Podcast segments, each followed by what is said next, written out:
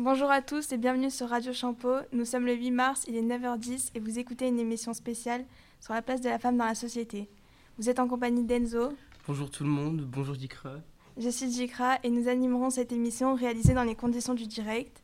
Les classes médias du lycée Champollion de Latte, les secondes 8 et 9 seront aussi présentes en studio. Au cours de ce semestre, les élèves vont travailler en classe sur le thème de l'égalité des sexes et de l'importance de reconnaître le rôle des femmes dans la société. Cette table ronde prolonge cette réflexion avec des invités de marque que nous allons vous présenter. Nous avons le plaisir de recevoir Marguerite Kroos, qui est experte en éducation aux médias. Bonjour Madame Kroos. Euh, bonjour Enzo, bonjour Dikra. Donc euh, bonjour euh, aussi Madame Guerre, donc vous êtes psychologue. Oui, Enfin, actuellement, je suis retraitée, mais j'ai été psychologue et bien d'autres choses, mais je crois que c'est un peu plus tard qu'on le dit, c'est ça? Donc, euh, nous accueillons aussi euh, Marie Arbulot, qui est responsable du département système d'information décisionnelle, ainsi que Emma Carillon, étudiante en master communication. Comment allez-vous? Ça va très bien, et vous? Ça va, ça va. Nous allons maintenant commencer notre table ronde pour discuter de la place de la femme dans la société. Nous espérons que cette émission vous plaira et que vous serez nombreux à nous écouter. Nous remercions d'avance les personnes présentes dans la salle pour votre participation et vos questions. Et maintenant, place à l'émission. Madame Martin, bonjour. Bonjour. Euh, vous êtes à l'origine de, cette émission. Pourriez-vous nous expliquer votre engagement sur ce sujet? Bonjour Dikra, bonjour Enzo, bonjour à toutes et tous ici. Euh, D'une année à l'autre, cette journée est marquée par des manifestations, des conférences, des événements dans le monde entier. Mais l'objectif est le même, promouvoir l'égalité entre les hommes et les femmes. Voilà maintenant quatre ans que je suis référente égalité filles-garçons au lycée Champollion. Chaque année, nous menons plusieurs actions en ce sens. Alors je dis nous parce que je suis jamais toute seule. La preuve aujourd'hui, vous êtes tous là.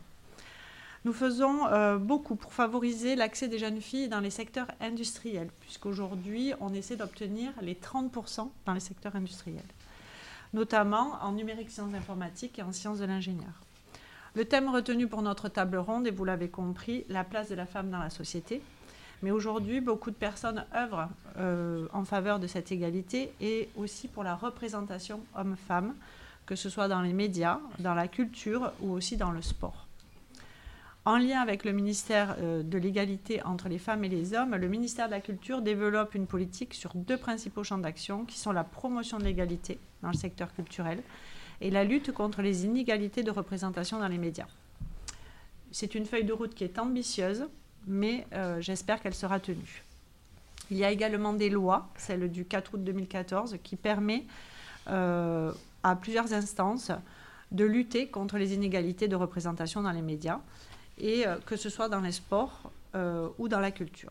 La question de la place de la femme dans notre société est une vaste question à laquelle nous allons essayer de répondre aujourd'hui. Je souhaite donc la bienvenue à nos intervenantes avec lesquelles nous allons échanger. Euh, ma première question est pour Emma Carillon. Bonjour Emma. Bonjour. Vous avez écrit un mémoire sur la place de la femme dans le sport. Pourquoi avoir choisi ce thème et quel rapport avez-vous avec le sport? Alors, eh bien, j'ai choisi ce thème parce que là, cette année, je suis en master euh, en communication. Et l'année dernière, j'étais en bachelor 3, sport événementiel et management. Et on m'a proposé de faire, du coup, un oral de fin d'année. Et le choix était euh, selon ma volonté. Et j'ai choisi, parce que tout bêtement, parce que je suis une femme, de voir le, comment développer la spectatrice dans les stades pour un public qui est essentiellement masculin. Donc c'est pour ça que j'ai choisi ce sujet parce que ça paraissait euh, un peu logique pour moi. Et en plus, à cette période-là, moi, je travaillais dans un club de handball. Donc je trouvais ça important de pouvoir développer la femme dans nos stades, dans nos clubs à nous aussi. Avez-vous un modèle homme ou femme qui vous inspire? Alors un modèle, je dirais que c'est ma grand-mère, tout, tout bêtement parce qu'elle a toujours été là pour moi et euh, c'est une femme qui est incroyablement forte parce qu'elle a perdu mon grand-père à l'âge de 50 ans et elle a continué à pouvoir euh, éduquer ses filles, à éduquer ses petits-enfants euh, comme elle le voulait et, euh, et à nous montrer sa, sa, forte, sa force. Merci Emma. Euh, Viviane Guerre, bonjour. Bonjour. Euh, quel a été votre parcours pour réussir professionnellement? Alors, mon parcours, je, disais tout à l'heure à quelqu'un, je suis rentrée dans l'éducation nationale tout d'abord. Ma mère me disait, sois instit, c'est drôlement bien instit, ce que je pense. Et donc, je suis, j'ai fait l'école normale, j'habitais dans le nord de la France, j'habitais, à- j'ai fait l'école normale à Beauvais, et je me suis dit, je suis sûre que je vais rester au même endroit pendant 40 ans. J'étais du style stable, et je me suis dit, à tous les coups, je reste ici. J'ai changé beaucoup en fait d'activités, de métiers, de lieux, et comme quoi, euh, voilà, ce que l'on pense initialement ne se produit pas forcément. Pour tout vous dire, quand j'étais au lycée, je me disais, je veux être avocate, je veux vivre à Paris, je ne veux pas me marier, je ne veux pas d'enfants, je veux être libre. J'ai, je n'ai pas, enfin, j'ai vécu un peu à Paris, mais pas beaucoup. J'ai vécu à la campagne. J'ai été mariée. Nous avons eu quatre filles, et je suis, j'ai été, enfin, enseignante et puis psychologue. Donc, euh, on pourrait dire, par rapport au projet initial, soit c'est raté. Vous voyez, c'était, il ne s'est vraiment pas produit ce que je voulais. Pourtant, si je me remets dans la logique de l'époque, je voulais vraiment ça. Je voulais être libre, je voulais défendre des grandes causes et je voulais pas de fil à la patte. Alors, je me suis mariée, j'ai eu des enfants, je n'ai pas eu des filles à la patte, j'ai eu des filles à côté de moi, ce qui était fort différent. Voilà, donc euh, d'abord institutrice, j'ai très vite compris que je voulais m'occuper des élèves en difficulté. Hein, c'est-à-dire que ceux qui marchaient bien, non pas que ça ne m'intéressait pas, mais je me disais, c'est pas eux qui ont le plus besoin de moi.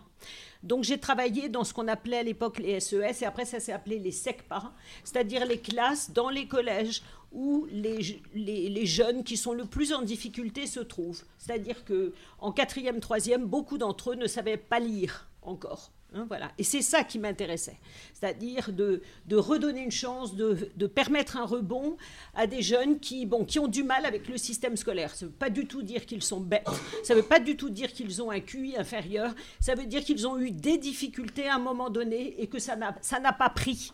Hein. Et ce qui m'intéressait, c'est de voir comment, en y croyant, eh bien, on pouvait faire, euh, voilà, on pouvait y arriver.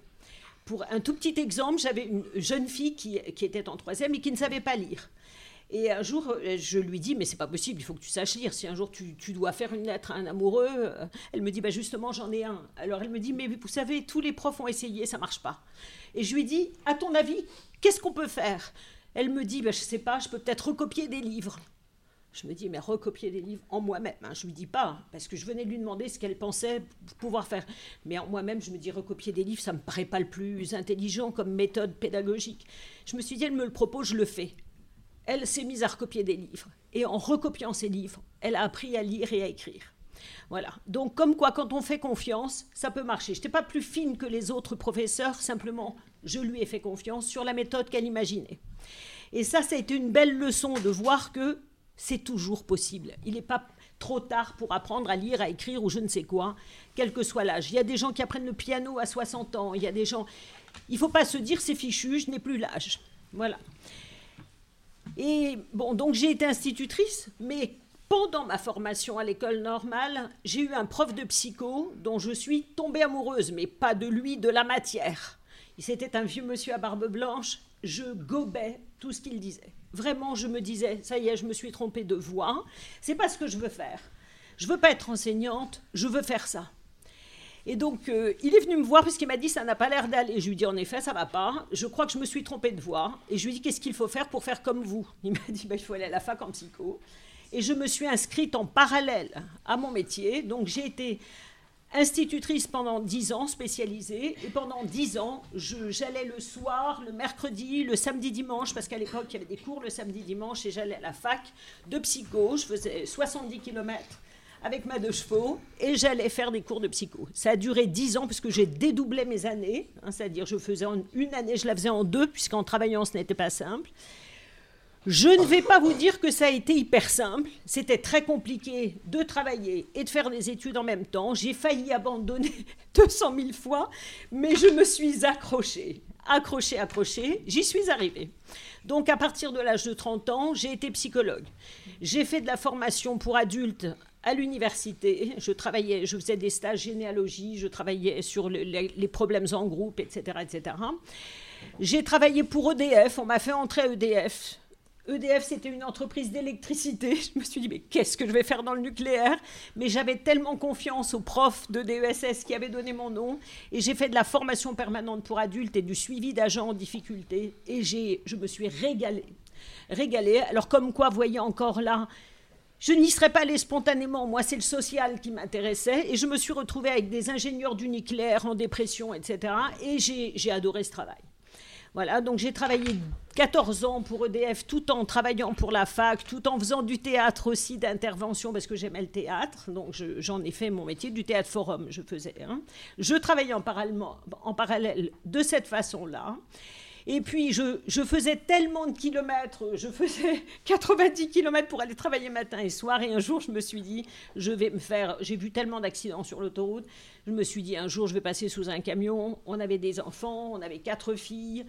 Et je me suis dit, il faut changer ça, c'est pas possible. Et là, je me suis installée en libéral comme psychologue. Et pendant 20 ans, j'ai travaillé dans un cabinet, comme on peut se représenter les psychologues classiquement, en face à face avec des personnes que je recevais sur des problématiques fort différentes.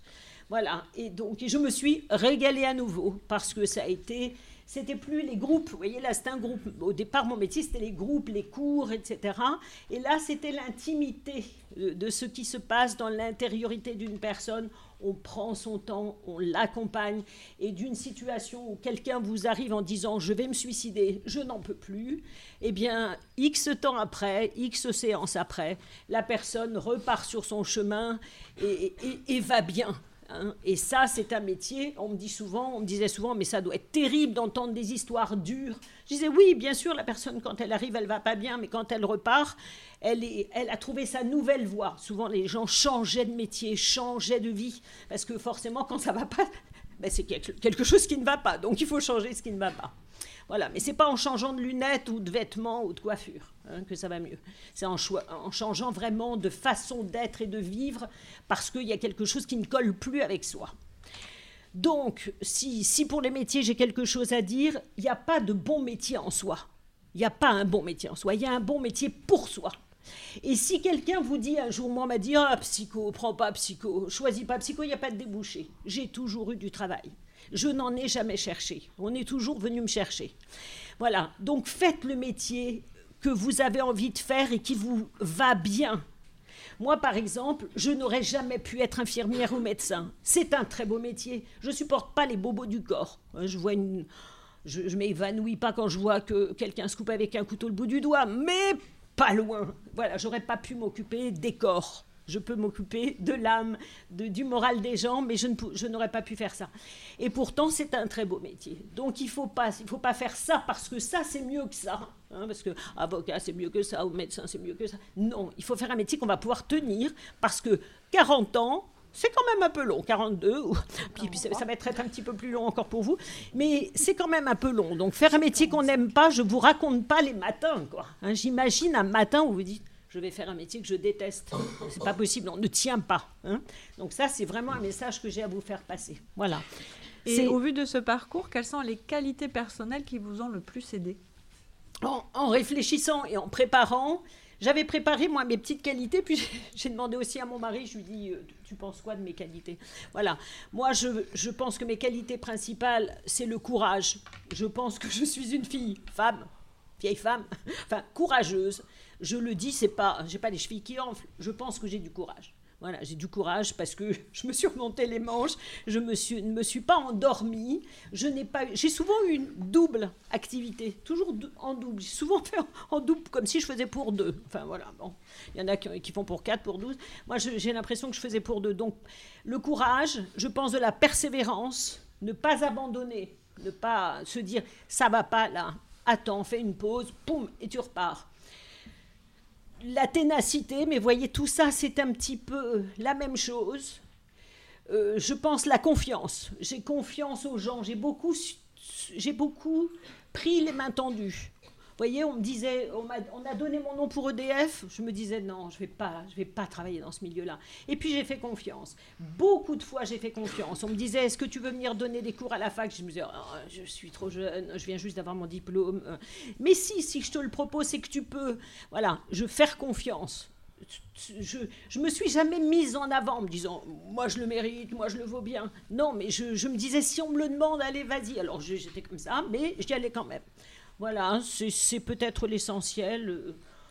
Après, j'ai un bon contact avec les gens, je passais bien, quels que soient les milieux. Voilà. Dans les choses peut-être que je n'ai pas dites, j'ai travaillé et j'ai fait aussi du bénévolat. Et j'ai fait 16 années de bénévolat en prison. J'ai fait des cafés philo en prison auprès des détenus, les hommes, les femmes et les mineurs. Et j'ai d'abord fait ça petitement et j'en ai fait de plus en plus. Je me suis dit, mais je vais finir par en faire carrière. Voilà. Donc, toute ma vie, un peu, vous voyez, ce qui m'a intéressé, euh, c'est les gens qui, bah, peut-être, qui vont, qui vont mal. Je disais aux détenus, si j'avais vécu ce que vous avez vécu, je serais à la même place que vous. Ça, c'est une chose que j'ai toujours en tête. Il n'y a pas, on peut tous déraper, tous dérailler, on peut tous, voilà, être, personne n'est à l'abri d'une situation comme celle-ci. Voilà, donc ce qui m'intéresse, c'est de tendre la main des gens qui sont au fond du trou pour, pour qu'ils retrouvent quelque chose. Voilà. Merci beaucoup. Je vous en prie. Marie Arbulot, bonjour. Bonjour. Euh, donc vous êtes euh, plutôt dans un secteur scientifique et euh, notamment dans vos études. pourquoi avez-vous choisi ce secteur et comment avez-vous vécu vos études dans ce milieu que l'on pense plutôt masculin? Oui, alors pour être vraiment honnête, le, choix est arrivé au fur et à mesure de, de la vie qui passe. au départ, j'avais envie de rien faire, pour être honnête. Rien ne m'intéressait, c'était incroyable en termes de métier. Mais en même temps, j'avais cette qualité, je crois que c'est ça qui m'a un peu porté dans ma vie, d'être intéressée partout. J'étais intéressée partout. Exemple, mes parents m'emmenaient euh, faire du ski, je voulais être monitrice de ski. Ma grand-mère euh, faisait la cuisine avec moi, je voulais devenir cuisinière. Et ainsi de suite. Et c'est un petit peu comme ça que ma première partie de vie s'est dessinée. Et je pense qu'il y a eu également un atavisme familial, puisque moi j'avais mon, mon grand-père qui habitait en Nouvelle-Calédonie, mes grands-parents qui habitaient en Nouvelle-Calédonie. Et quand j'allais les voir, de temps en temps, mon grand-père ne jurait que par le mot ingénieur. Alors pour lui, c'était le summum.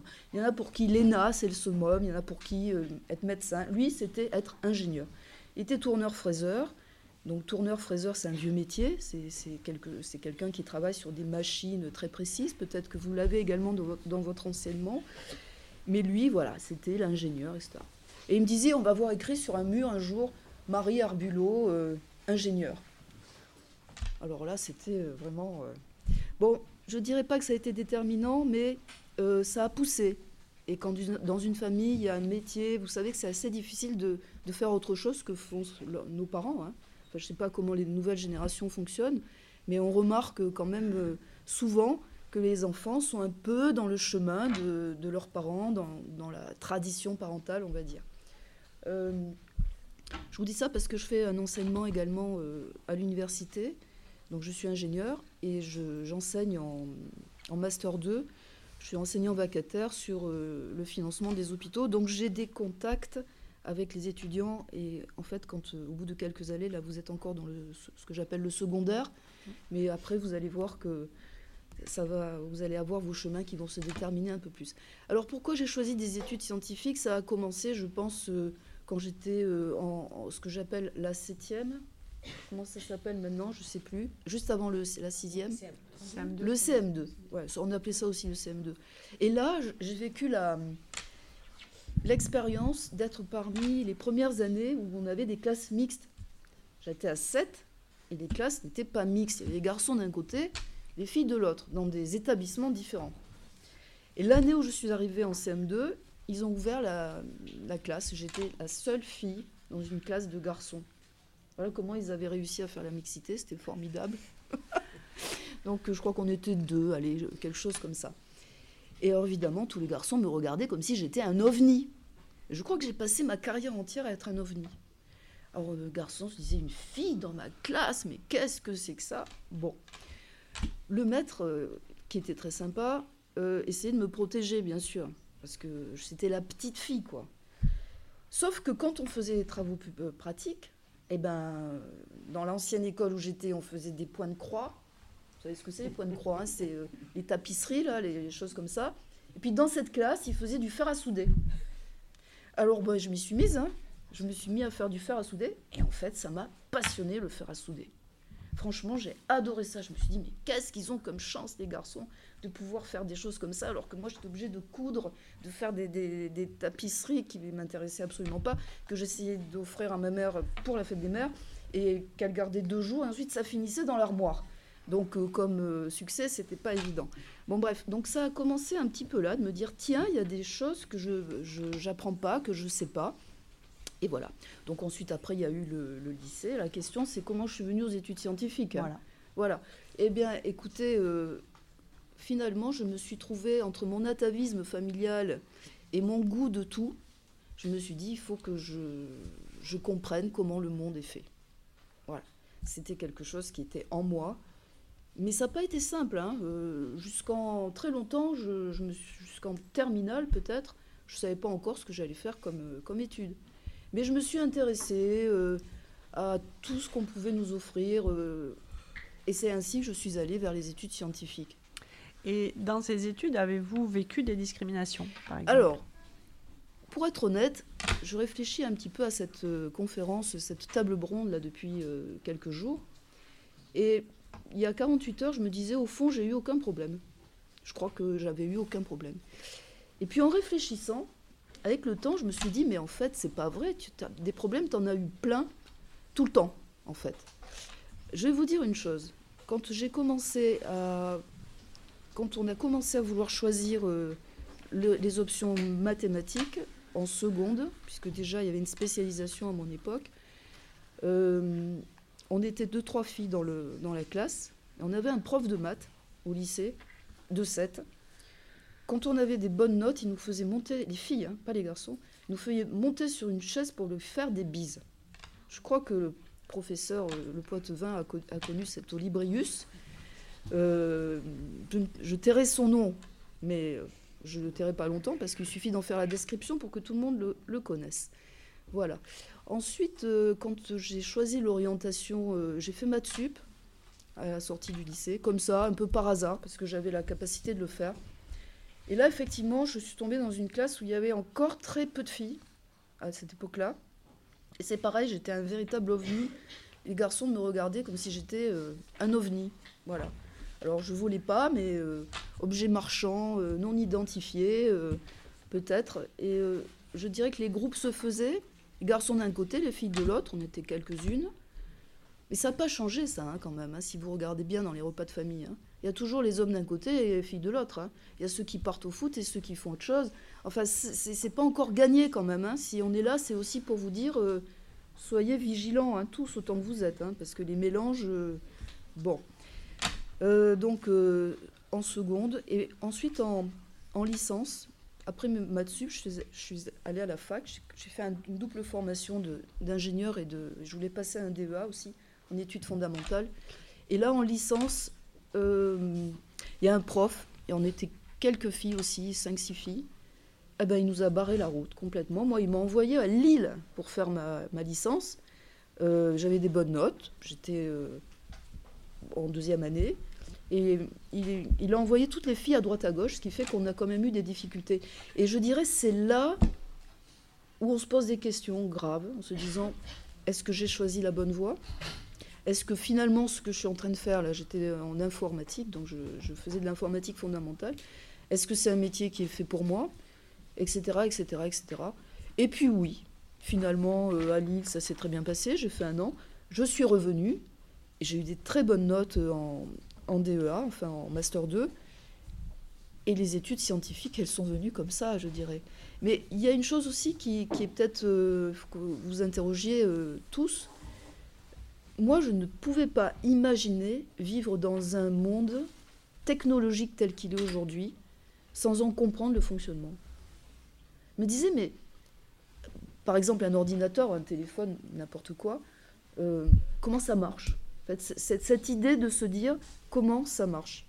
C'est comme ça que je suis venue euh, à un métier scientifique. Merci beaucoup. Marguerite Cross, bonjour. Bonjour. Euh, est-ce que pour une femme, l'intégration dans le domaine des médias n'est pas trop difficile?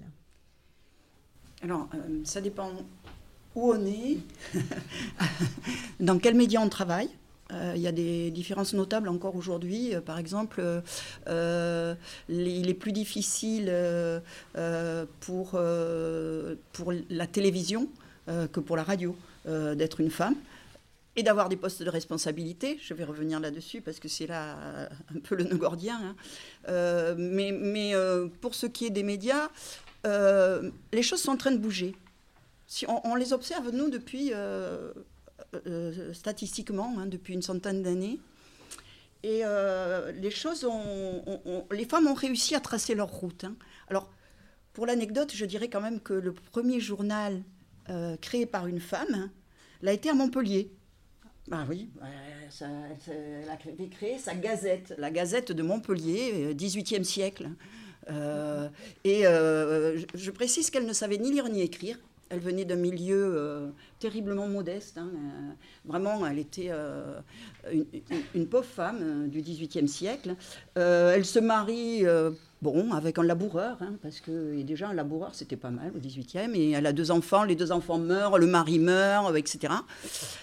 Elle se fait embaucher dans un cabinet de la Grand Rue, là, et euh, elle devient un peu dentiste. hein. Au 18e, on n'avait pas besoin de diplôme pour être dentiste, hein, parce qu'elle savait, euh, elle, savait euh, utiliser le- les plantes en particulier. Et elle apprend à lire et à écrire, toute seule. Et elle crée le premier journal de Montpellier, donc qui s'appelait la Gazette de Montpellier. Alors, n'imaginez pas, c'est pas la Gazette d'aujourd'hui. hein. Imaginez que ça ressemble, c'est- c'est un- une double page hebdomadaire, mais c'est énorme, hein. on est au début de l'imprimerie. Donc vous voyez le courage et l'énergie. Elle crée son journal, elle y met surtout des avis, euh, les décès, les mariages, euh, etc. Des publicités déjà, parce que la publicité arrive avec les médias euh, très vite. Ça me paraît un exemple intéressant. Euh, et donc, euh, elle obtient d'ailleurs euh, la possibilité de créer officiellement son journal, parce qu'à ce moment-là, il fallait une autorisation royale. Hein, Donc, elle, obtient son autorisation, et jusqu'à la fin de sa vie, elle, tient son journal. Et puis, dans, les femmes et la- dans les femmes et le journalisme, j'en citerai une autre. Elle s'appelait déjà Marguerite, celle-là. C'est un hasard. L'autre aussi, elle s'appelle Marguerite.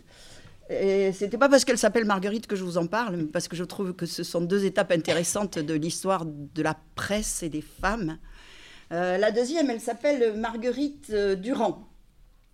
Alors elle, quelqu'un de remarquable aussi. Alors elle, elle est parisienne. Hein. Ils sont pas tous montpelliérains, il faut pas, faut pas exagérer. Elle, elle est parisienne. Elle est féministe. Elle est scientifique. Ce qui euh, aussi est fin, du, fin du 18e, début du dix- euh, 19e siècle. 19e siècle. Et elle, elle, fait des études supérieures, elle est libre, elle, euh, elle, se- marie, elle divorce, elle vit toute seule, elle fait un enfant hors mariage. 19e, euh, pas bien vu non plus, hein, vous imaginez. C'est une intellectuelle. Elle fonde le premier journal féminin et féministe de France, où il n'y a que des femmes. C'est gonflé. Moi, je vous dis qu'au 19e siècle, c'est gonflé. Les femmes font tout. Elles sont imprimeurs, elles sont euh, clavistes, on ne dit pas comme ça à l'époque, hein, mais elles sont clavistes, c'est-à-dire qu'elles rentrent, les, euh, rentrent les dépêches, elles, euh, euh, font marcher. euh, euh, c'est pas encore des rotatives, mais on y arrive, c'est vrai, à la fin du 19e, vous avez raison. Et, euh, elles vendent leur journal, elles écrivent, bien sûr. Alors, ce sont des lettrés, elle va chercher euh, les poétesses de l'époque. Ce n'est écrit que par les femmes. Et ça marche pendant 30 ans. 30 ans. Alors, si vous allez à Paris un jour, allez lui rendre visite. Enfin, pas elle, euh, il n'en reste pas grand-chose. Mais euh, la ville de Paris lui a consacré euh, un espace parce qu'elle fait don de toutes ses archives à la ville de Paris. Ces archives sont fabuleuses. Donc, allez, le voir. Elle s'appelait Marguerite Durand. Banal. Mais voilà. Alors, si on revient aujourd'hui, j'ai fait le détour historique parce que moi, j'ai trois passions. J'ai trois passions. L'histoire. J'ai été prof d'histoire dans un lycée, dans un, collège, dans des lycées, dans des collèges pendant une quinzaine d'années de ma vie. Et puis, euh, j'ai une deuxième passion, mais qui est liée à la première, c'est donc la pédagogie et, la formation. À partir euh, d'une quinzaine d'années de ma vie professionnelle, j'ai fait de la formation d'adultes, notamment euh, eh ben, de mes collègues, euh, dans cette académie et ailleurs. Et mon troisième, ma troisième passion, c'est les médias, vous l'avez entendu. Et c'est vrai que j'ai eu euh, la chance euh, de créer dans cette académie une structure qui, auquel appartiennent encore euh, mes collègues et amis qui sont là, qui s'appelle le Centre de liaison de l'enseignement et des médias d'information. C'est quelque chose qui a été créé il y a déjà euh, 40 ans, puisqu'on fête le 40e anniversaire cette année. Et que notre travail a été de développer partout en France, ça existe en Europe, J'ai beaucoup travaillé aussi avec, euh, avec l'étranger grâce à l'UNESCO, parce que j'ai beaucoup travaillé pour l'UNESCO aussi. Et euh, de développer l'éducation aux médias, c'est-à-dire, c'est-à-dire, eh ben, développer euh, le regard critique, développer le, le savoir s'informer. Comment je m'informe aujourd'hui hein? C'est compliqué pour vous aujourd'hui, les jeunes. Hein? Pour nous aussi. Alors, le web, c'est euh, une espèce de, de, chose très très compliquée pour tout le monde, pour s'y informer. Mais s'y informer en choisissant ses sources, en les vérifiant, en les euh, croisant. Croisez vos sources. Euh, donc, passion autour des médias, passion autour de l'histoire des femmes et des médias. Et pour le coup, je voudrais dire que si cette histoire a commencé il y a une centaine d'années, il y a une centaine d'années, dès que les médias apparaissent, les femmes avance à tout petit pas, mais vraiment à très petit pas. Et je dirais que les choses ne sont pas terminées. Les choses ne sont pas terminées. Dans le sens que, euh, il est sorti hier, par exemple, un rapport qui, sort chaque année, le 8 mars, sur euh, les droits des femmes, mais les femmes dans les médias. On en parlera plus longuement si vous le souhaitez, mais les femmes dans les médias, il y a deux, euh, volets, je dirais. Il y a effectivement, est-ce qu'on les voit, est-ce qu'on les entend? Quel poste elles occupent? Et, euh, troisième volet même, mais le, second là a été à peu près la même chose. Et, et le dernier volet, c'est qu'est-ce qu'il reste aujourd'hui des représentations, des stéréotypes et des discours tenus autour de la femme et des femmes et des images euh, publiées, diffusées autour des femmes et de la femme. Et sur ces trois questions-là, je crois qu'on a encore du progrès à faire, notamment dans le sport, c'est la catastrophe. Je tiens à dire que le sport, c'est, toutes les enquêtes nous le disent, c'est l'espace que les femmes ont encore le plus de mal à conquérir, à tous les postes, à tous les niveaux, dans toutes les images. Et c'est là que sont diffusés le plus grand nombre de stéréotypes concernant les femmes. Et euh, là, vous avez du boulot, hein. je tiens à le dire celui-là, il est pour vous, parce que nous, euh, notre génération, on a fait ce qu'on a pu, on continue. Mais là, le boulot, il est pour vous. Merci beaucoup. Est-ce que, Emma, euh, vous voulez euh, rebondir sur la place de la femme dans le sport? Oui, je veux bien. Du coup, moi, quand j'ai fait mon étude, j'ai cherché pendant très longtemps l'histoire même de la femme dans le sport. Et en fait, je me suis rendu compte qu'il n'y avait pas d'histoire. Il n'y a pas d'histoire.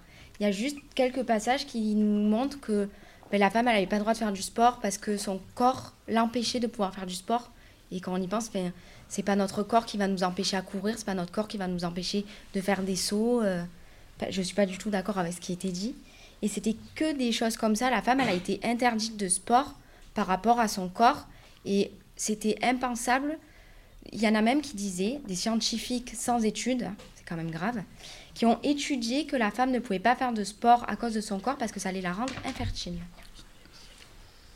Je voudrais faire une remarque également. Bien sûr. Euh, dans, mon équipe au CHU, au CHU j'ai une nationale 1 en, handball, une, jeune, jeune femme.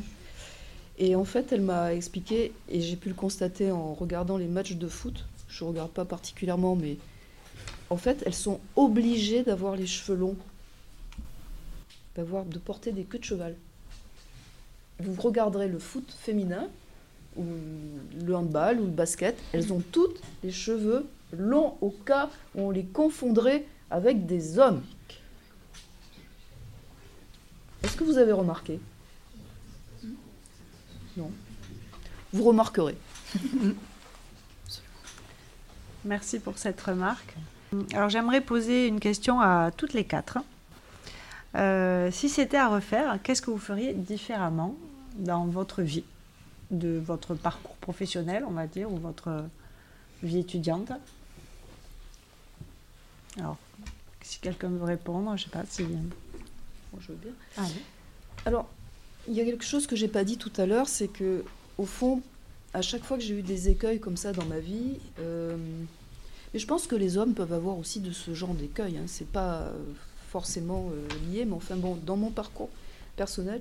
Moi, je me suis beaucoup appuyée sur la littérature euh, écrite par les femmes de l'époque euh, pour trouver les mots, trouver les arguments. Alors, évidemment, j'ai lu Simone de Beauvoir, hein, Deuxième sexe, Mémoire d'une femme rangée, en long, en large, en travers. Je n'ai pas toujours tout compris, mais enfin, j'ai essayé de, comprendre. J'ai lu aussi une autre femme écrivaine qui, s'appelle Benoît de Groult et qui a écrit un livre qui s'appelle Ainsi soit-elle, et qui était vraiment dans une démarche de décortication, si je peux dire, je ne sais pas si ça existe ce mot, euh, de la société, d'essayer de comprendre.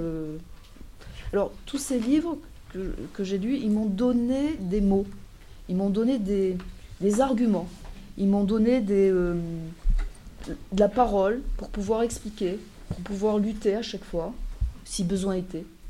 Ça, c'est important d'avoir tout ce vocabulaire, ces, tournures d'esprit, et, surtout des arguments, se dire, mais après tout, pourquoi? Pourquoi est-ce que j'ai des difficultés? Je regarde surtout les filles qui sont de ce côté, euh, les garçons qui sont plutôt là. Euh, c'est important d'essayer de comprendre historiquement comment on en est arrivé là. Parce que si on n'est pas dans l'éveil, si on n'est pas dans la conscience, on recommence l'histoire le trou dans l'eau qu'on a fait, ou le, il va se refermer. Bon, je ne suis pas la seule à dire ça, hein, euh, Simone Veil le disait. Euh, il y a des phrases très connues de, Simone Veil qui dit Méfiez-vous, mesdames, hein, vous avez obtenu un certain nombre de choses. Au jour d'aujourd'hui, il semblerait que la lutte est terminée, mais c'est faux. Dès que vous allez relâcher votre attention, on prendra votre place.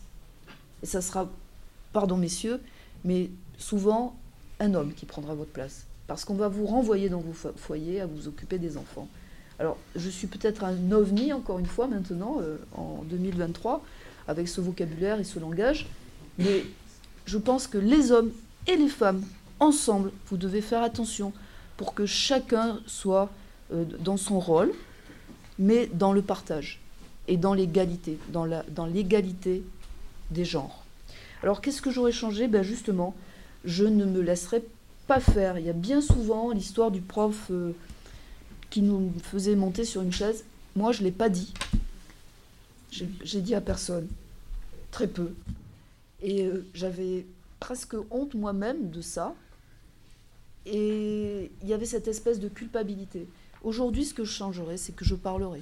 Je dirai, je ne laisserai pas dire ou, faire des, choses qui ne, serait pas euh, en accord avec mes pensées.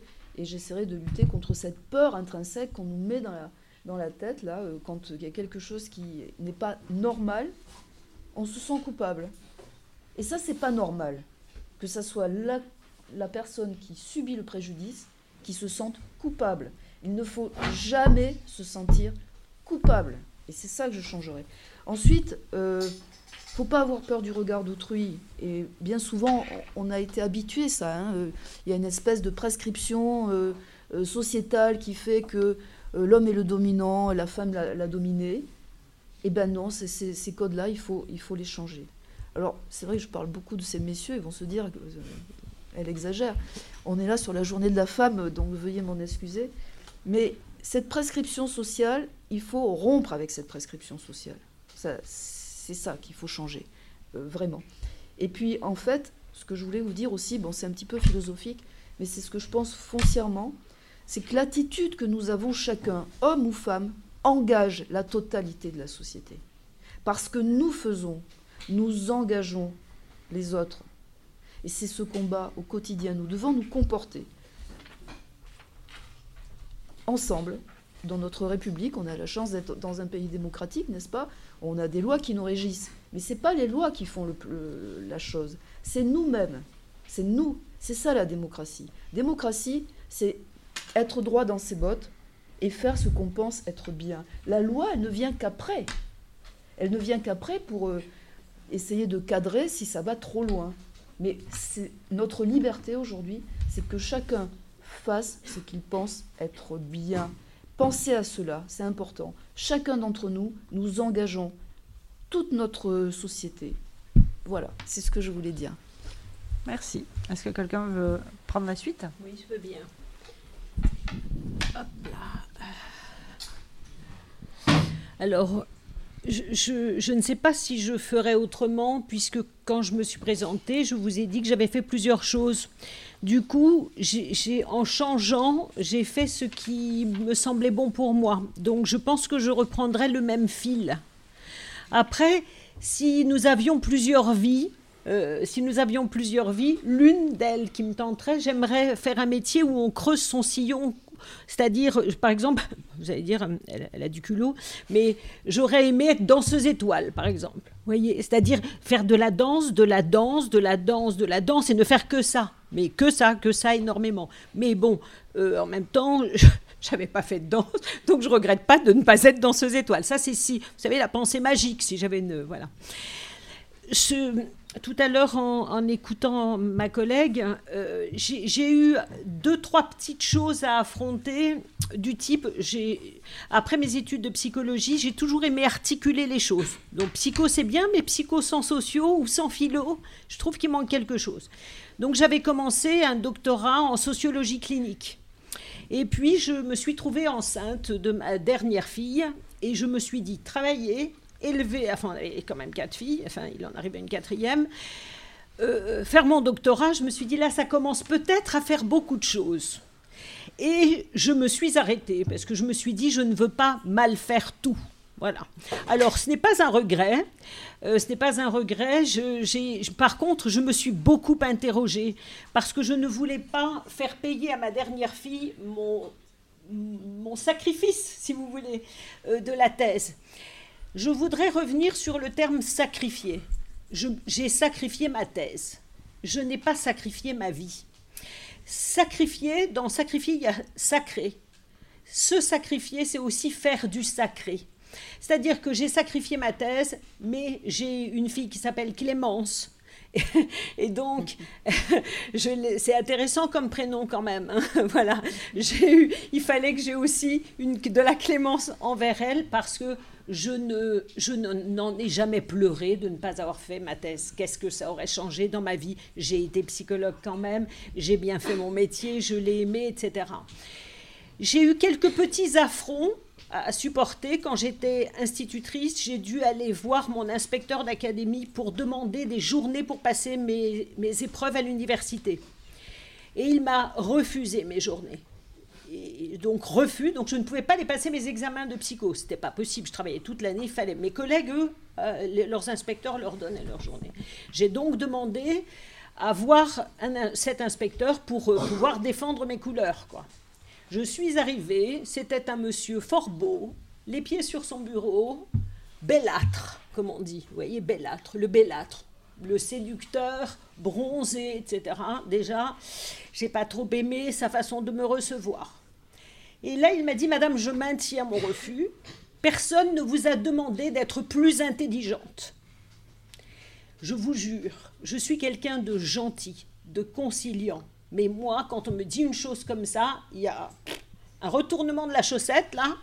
Et là, je lui ai dit, si monsieur, moi je me demande à moi-même d'être plus intelligente, et d'ailleurs, je vais quitter l'éducation nationale, parce que je ne veux pas travailler avec des gens qui me demandent de ne pas l'être.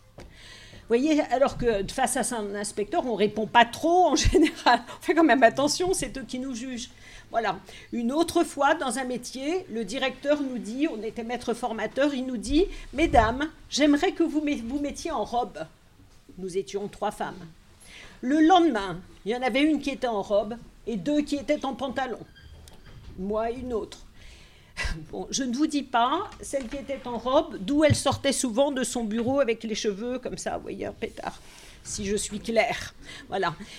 Ça, c'est pas possible. C'est-à-dire que si on a une relation amoureuse avec quelqu'un, c'est parce qu'on l'a choisi, pas parce que c'est notre directeur, notre inspecteur, et pour nos promotions. Parce que sinon, on a une image de nous qui ne va pas être très belle, qui va être souillée. D'accord? Voilà. Et ce que je vous dis est vrai. Hein voilà. Donc des petites choses comme ça, il faut savoir garder sa dignité. Voilà, c'est un petit message. Merci.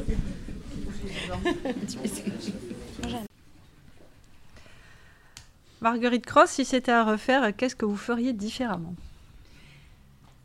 Alors, euh, j'ai eu la chance d'avoir euh, un métier que j'ai adoré, des, collègues euh, fantastiques, ce des espaces de travail intéressants.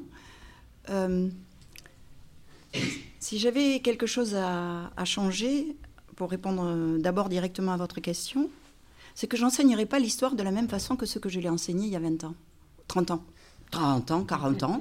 Allez, euh, soyons, soyons justes. Euh, dans le sens que la recherche historique a fait des progrès fantastiques, notamment sur la place des femmes dans l'histoire et dans la société. Les chercheurs, hommes et femmes, ça je tiens à le dire, les équipes sont mixtes, travaillent sur ces questions. Aujourd'hui, celles qui me fascinent le plus sont les préhistoriennes. Les femmes qui travaillent sur la préhistoire. Alors pendant toujours, euh, depuis toujours, on se dit, euh, eh ben oui, euh, lui, il allait à la chasse et cueillir les fruits dans la forêt, tuer le sanglier ou le mammouth, suivant l'époque. Et elle, elle restait au foyer. Les préhistoriennes aujourd'hui qui travaillent sur ces questions. Alors, vous savez, c'est difficile, hein, la préhistoire. C'est passionnant, mais c'est très difficile parce que les, restes sont ténus, les indices sont ténus. Les préhistoriennes disent aujourd'hui, avancent tranquillement, mais sûrement, en disant Ah non, mais euh, non, non, c'est pas, c'est pas inscrit de toute éternité cette histoire. C'est pas sûr du tout, du tout, du tout. On a bien l'impression que, comme les communautés étaient des petites communautés, les femmes participaient à toutes les tâches comme les hommes, absolument les mêmes. Et donc, la répartition n'était pas genrée comme on essaie de nous le faire croire ou dire. Donc je pense que j'enseignerai l'histoire autrement, déjà, parce qu'elle a fait les progrès sur toutes ces questions et sur la place des femmes dans le, dans le monde et dans la société. Et donc oui, j'enseignerai pas déjà la même chose. Et tant mieux, ça, ça veut dire que, que les choses bougent. Ce que je ne changerai pas, par contre, et, je ne l'ai pas dit tout à l'heure et j'y tiens beaucoup, c'est que euh, j'ai eu la chance d'avoir euh, des missions, des métiers d'engagement euh, dans lesquels j'ai pu vraiment, comme les dames qui sont ici, m'engager complètement et que surtout j'ai eu la chance de pouvoir travailler avec des équipes. Et ça, ça a été un bonheur absolu de travailler avec d'autres gens, avec d'autres intelligences, avec d'autres cultures, avec d'autres points de vue, avec des équipes mixtes. Ça, c'est fantastique que de non pas être tout seul derrière son écran. hein. Ça, c'est un peu, pour moi, euh, un peu dommage. Et- le collectif est très créatif, très, on est plus intelligent toujours à plusieurs qu'à un tout seul. Et j'ai toujours eu des chefs hommes, quand même. Ça aussi, c'est intéressant à dire. La première rectrice nommée à Montpellier a été nommée eh ben, juste après que j'ai pris euh, ma retraite de l'éducation nationale, avant que je, fasse d'autres choses. Euh, elle a dû arriver euh, ben, il y a une dizaine d'années, une douzaine d'années. Première rectrice. Il y en avait à cette époque-là, je crois, trois ou quatre en France. hein, et ils en avaient mis une à Montpellier, on était contents. Donc ça veut dire que moi, mon chef, qui était euh, le recteur, ou mon chef de service, parce que j'avais. Alors j'ai eu une, une femme, chef d'établissement, euh, chef de service, euh, qui, s'occupait de notre équipe. Et moi, j'étais chef de service, entre guillemets, d'une équipe mixte, mais bon, voilà. Mais mais c'est vrai que si je réfléchis, vous me faisiez réfléchir à ça tout à l'heure, et c'est vrai que, que, je, que je tenais à le dire. Et je terminerai en disant que les femmes aujourd'hui dans la société française représentent 52% de la population. 52%. Ben oui, c'est comme ça. Euh, on n'est pas tout à fait égaux euh, en nombre hein, dans notre société. Et si on regarde les médias, puisque euh, je reviens à ma première passion et à ce que je continue à travailler beaucoup, 52%, les plus hauts taux de représentation de femmes dans les médias. Euh, et pas dans n'importe quel média, et pas dans n'importe quelle fonction. Mais si on prend des chiffres globaux, euh, le plus haut taux, c'est 44%. Par exemple, à, la télé, tout poste confondu, 44% de femmes. On est 52%. Euh, il en manque, quoi. Encore un effort, hein. encore un effort. Euh, là, là, on- n'a pas, on n'a pas bouclé. Et, vraiment, ce sur quoi je voudrais in- insister, soyez très attentifs à tous les messages publicitaires. C'est là l'essentiel des discours sté- stéréotypés, et c'est là l'essentiel de, de ce qui continue à se construire en images, en discours et dans nos têtes et qui s'adresse à l'ensemble de la population, qu'elle soit sur le web, qu'elle soit à la télé, qu'elle soit à la radio, qu'elle soit dans la presse écrite. Choisissez les médias qui vous vont bien, informez-vous, euh, multipliez vos sources, mais ayez très clairement conscience, réfléchissez. Quand vous regardez des pubs, vous regardez des pubs, hein, euh, tout le monde regarde des pubs, eh bien, regardez ce que font les femmes. Regardez à quoi elles sont assignées, qu'est-ce qu'elles nous vendent tous les produits pour le corps, pour se faire belle, pour euh, rajeunir, pour euh, etc. Regardez à quoi sont assignés les hommes. À des choses sérieuses, les jeux d'argent. Les jeux d'argent aujourd'hui, si vous faites très attention dans la publicité, c'est très masculin. Et regardez, regardez les images, amusez-vous, hein, prenez le temps. Euh, regardez aussi comment les femmes sont toujours de plus en plus, surtout dans la publicité, de plus en plus sexualisées. Euh, il faut être une bimbo euh, avec des formes euh, réussies pour pouvoir faire de la pub à la télé. Il y a quelques mères de famille, quelques bonnes mères de famille. Mais l'essentiel, hein, attention, regardez aussi quelles sont vraiment les activités auxquelles on associe les femmes. Alors on commence à voir des hommes qui passent le balai. Ou l'aspirateur magique, vous savez, celui qui marche tout seul, il suffit de le prendre, paf, il n'y a plus rien à faire. Là, là, il y a quelquefois des hommes. Mais regardez bien à quelles tâches elles sont euh, assignées. Donc, je crois que, voilà, tout ça, il faut que dans vos têtes, euh, ça m'étonne, que vous regardiez, que vous vous informiez. Et, euh, et voilà. Et puis, bah, je ne changerai pas grand-chose finalement. Merci beaucoup. Emma Carillon, si vous voulez euh, conclure sur cette question. Alors oui, alors euh, du coup moi euh, quand j'ai intégré le, club de handball, donc j'étais en fait j'ai fait deux ans d'événementiel, il me fallait trouver un stage et je me suis intéressée au club de handball de, chez moi, de Franchignan. Donc j'ai intégré ce club sans avoir jamais, mais jamais fait de handball. Donc je suis retrouvée, je me suis retrouvée au milieu, je comprenais à peu près parce que j'en avais fait au collège, j'avais un peu des restes. Mais sinon, et à ce moment-là, je me suis, j'ai adoré ce sport. J'ai vraiment adoré. Je me suis sentie à ma place alors que j'en avais jamais fait. Et en fait, à ce moment-là, j'ai demandé à ma mère, mais euh, pourquoi j'ai fait que de la danse en fait? Et depuis toute petite, j'ai fait de la danse de mes deux ans et demi jusqu'à encore aujourd'hui. Et j'ai jamais, jamais, ma mère ne m'a mis dans un autre sport, alors qu'elle, elle était passionnée de voler aussi, alors que c'est un sport que on va caler un peu de, masculin, et pourtant il y a des très bonnes équipes féminines. Et c'est un truc que j'ai demandé à ma mère, c'est pourquoi je n'ai jamais, jamais fait un autre sport que la danse. Et en fait, euh, à l'écouter, c'était parce que ben, c'était un sport féminin et que j'étais une fille et du coup, il y avait que ça qui m'intéressait quand j'étais petite. Et après, j'ai continué mes études en étant basée dans le sport. Après mes deux ans d'événementiel, je suis allée en événementiel sportif et management. Et je me suis retrouvée dans une classe de 12 personnes. Et dans cette classe de 12 personnes, on était trois filles. Le reste, c'était que des garçons. Et on était là, on était trois filles où il fallait toujours qu'on ajoute notre patte pour se sentir un peu plus accepté par les garçons qui étaient dans la classe, parce que ça revenait toujours aux mêmes choses dès qu'on faisait un travail qui était peut-être un peu plus parfait que les garçons, désolé pour vous, hein, mais qui avaient fait ça la veille pour le lendemain. Ça revenait tout le temps de Ah non, mais c'est des filles, c'est normal qu'elles aient fait un, travail comme ça, c'est normal qu'elles aient des bonnes notes, alors que pas du tout. J'ai juste travaillé et j'ai mis ma patte et j'ai fait un truc qui me passionnait. Et c'est pas parce que je l'ai pas fait la veille pour le lendemain que ça veut dire que c'est parce que je suis une fille que j'ai prévu à l'avance de faire mon boulot. Et, c'est ça que je ne changerai pas, c'est que en ayant fait des études, j'ai toujours voulu du coup un peu plus m'intégrer dans le sport, d'où ma recommandation aussi sur ce sujet. Et par exemple, il y a un sport qui me passionne énormément, c'est le sport automobile et c'est la Formule 1. Et l'année dernière, j'ai eu la chance du coup de pouvoir être bénévole au Grand Prix de France. Et j'étais très contente en arrivant là-bas de voir que dans la moitié des bénévoles, il y avait plus d'une grande, une grande majorité qui étaient des femmes et qui s'intégraient dans le sport euh, comme elles le pouvaient à leur juste valeur. Alors je vous dirais de pas vous arrêter et de, d'affirmer ce que vous aimez et de, et de le faire à votre juste valeur et de vous affirmer dans quelque chose que vous aimez.